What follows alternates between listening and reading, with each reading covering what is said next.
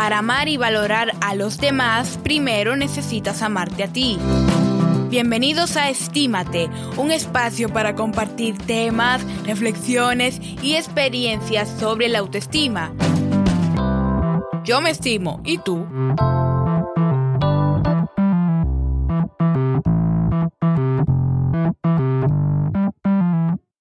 Bienvenidos a Estímate. Hoy inicia una nueva aventura con este podcast dedicado al tema de la autoestima y de verdad que estoy súper feliz de estar aquí contigo en este primer episodio donde te voy a contar qué vas a encontrar en este podcast y por qué elegí específicamente este tema.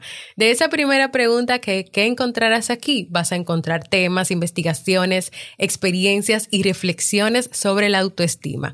¿Por qué? Porque por muchos años yo he leído libros, he aprendido, he tenido diversas experiencias personales y no personales, también de trabajo como psicóloga, que me han permitido aprender y entender que la autoestima es demasiado importante y que hoy todos los seres humanos necesitan reconocerse, amarse y valorarse y también saber que este tema es de todos y para todos y que hay que trabajarlos.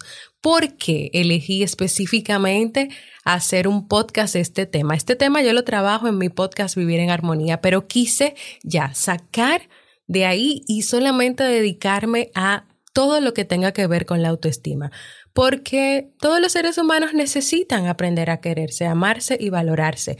Primero, muchos de nosotros venimos de una experiencia de vida donde a muy pocos nos educaron sobre este tema donde nuestros padres no nos podían hablar sobre autoestima porque a ellos tampoco le enseñaron sobre autoestima, donde hay una sociedad que tiene muchas creencias de el hombre hace esto, la mujer hace esto, los hombres no lloran, las mujeres sí lloran, no puedes mostrar tus emociones porque eso es signo de debilidad, entre otras ideas.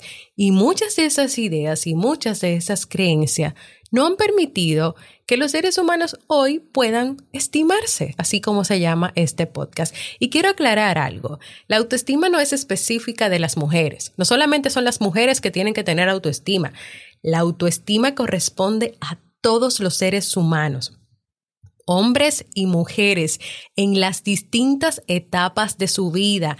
Desde que son bebés se comienza a trabajar la autoestima, cuando son niños, cuando de la niñez pasan a la adolescencia, de la adolescencia a la adultez y también en la vejez. Hace unos años atrás te cuento que en mi podcast Vivir en Armonía yo comencé a recibir correos, mensajes, escritos de muchos hombres que me decían, pero Jamie, yo también escucho tu podcast, yo también quiero aprender sobre la autoestima, quiero trabajar sobre eso. ¿Qué recomendación tú me puedes dar para yo manejarme? Porque a veces yo no me valoro, no me quiero, no me puedo mirar al espejo. Entonces yo comencé a hacer un cambio y a enfocar el podcast solamente era para las mujeres y las madres que viven distintos roles y lo comencé a enfocar para los seres humanos porque todos necesitamos esas herramientas para vivir en armonía. Y uno de los temas principales de ese podcast es autoestima. Por eso también decidí es uno de los temas que más me piden. Entonces vamos a hacer un podcast donde yo solamente me enfoque en seguir leyendo, aprendiendo para poder transmitirles a ustedes todas esas cosas nuevas que yo aprenda sobre la autoestima.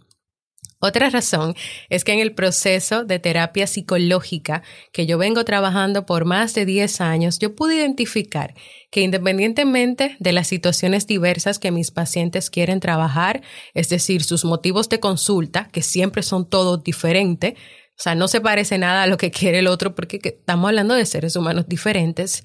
Había así un denominador común y eran problemas de autoestima, un tema con la autoestima una autoestima considerablemente baja o una autoestima inflada y elevada pero ficticia o simplemente ser autoestima por desconocimiento. Nunca trabajar la autoestima por desconocimiento. Entonces, de ahí también surge esta idea de hay que trabajar la autoestima desde otra perspectiva. Hay que comenzar a darle a las personas más información sobre ella.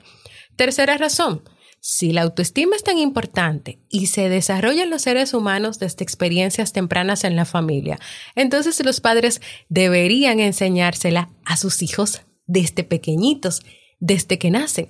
Pero ¿qué pasa? Que muchos no lo saben porque no lo aprendieron, pero todavía están a tiempo de hacerlo, trabajando su propia autoestima. Y también tal vez tú te preguntas, pero es que ya mi hijo es un adolescente. Sí, pero revisa tu autoestima a través de los episodios que van a seguir más adelante y date cuenta de si la tienes o no, o de cómo la tienes, o de cómo te puede estar afectando el hecho de que tú no te quieras. Y comienza a trabajar en eso y aunque tú no lo creas, tú vas a influenciar o vas a motivar la autoestima de tu hijo o de tu hija adolescente. Entonces tal vez tú puedas comenzar a identificar que sí tienes que trabajar tu, autoestima y que este es el momento en que tú puedes hacerlo. También las personas que todavía no son padres, que no han formado una familia, en un futuro que lo quieran formar, lo van a tener claro y van a saber que palabras de afirmación, palabras de reconocimiento a sus hijos forman su autoestima.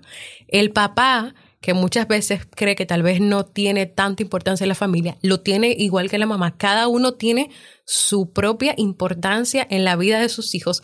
Ese papá que valide a su hija y a su hijo, que lo reconozca, que lo aplauda, que no solamente lo corrija cuando se equivoque, sino que también le diga todo lo bueno que hace ese papá no sabe que sus palabras son demasiado importantes en la formación de la autoestima de sus hijos, desde pequeñitos, desde que van pasando a niños, desde que van creciendo y son preadolescentes y luego adolescentes. Entonces, tener autoestima te permite, entre muchas cosas, uno, reconocer y defender tus derechos. Dos, reconocer y respetar los derechos de los demás. Tres, aceptar quién eres y hacer los cambios que sean necesarios en las etapas de tu vida que lo ameriten. Hacer cambios cuando llega un momento en tu vida donde tú tienes que hacer cambios, donde el ambiente, la experiencia, las personas van cambiando y tú también tienes que hacer ciertos cambios. Número cuatro, te permite conocer y reconocer tus emociones, conocer cuando tienes ira, cuando, conocer cuando estás triste, cuando estás alegre, cómo se manejan esas emociones en ti y de qué manera tú las puedes gestionar. Todo eso te lo permite y te lo da la autoestima. Número cinco, poner límites sanos a ti. Primero a ti de saber lo que tú no permites, las fronteras que no se pueden pasar y también ponerle límites sanos a los demás.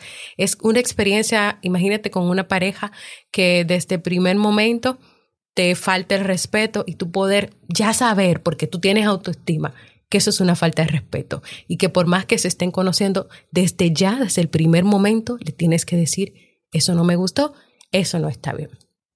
Número seis, reconocer en las relaciones las insatisfacciones, lo que no está bien, lo que tienes que cambiar, incluso poder salir de aquellas que no te suman.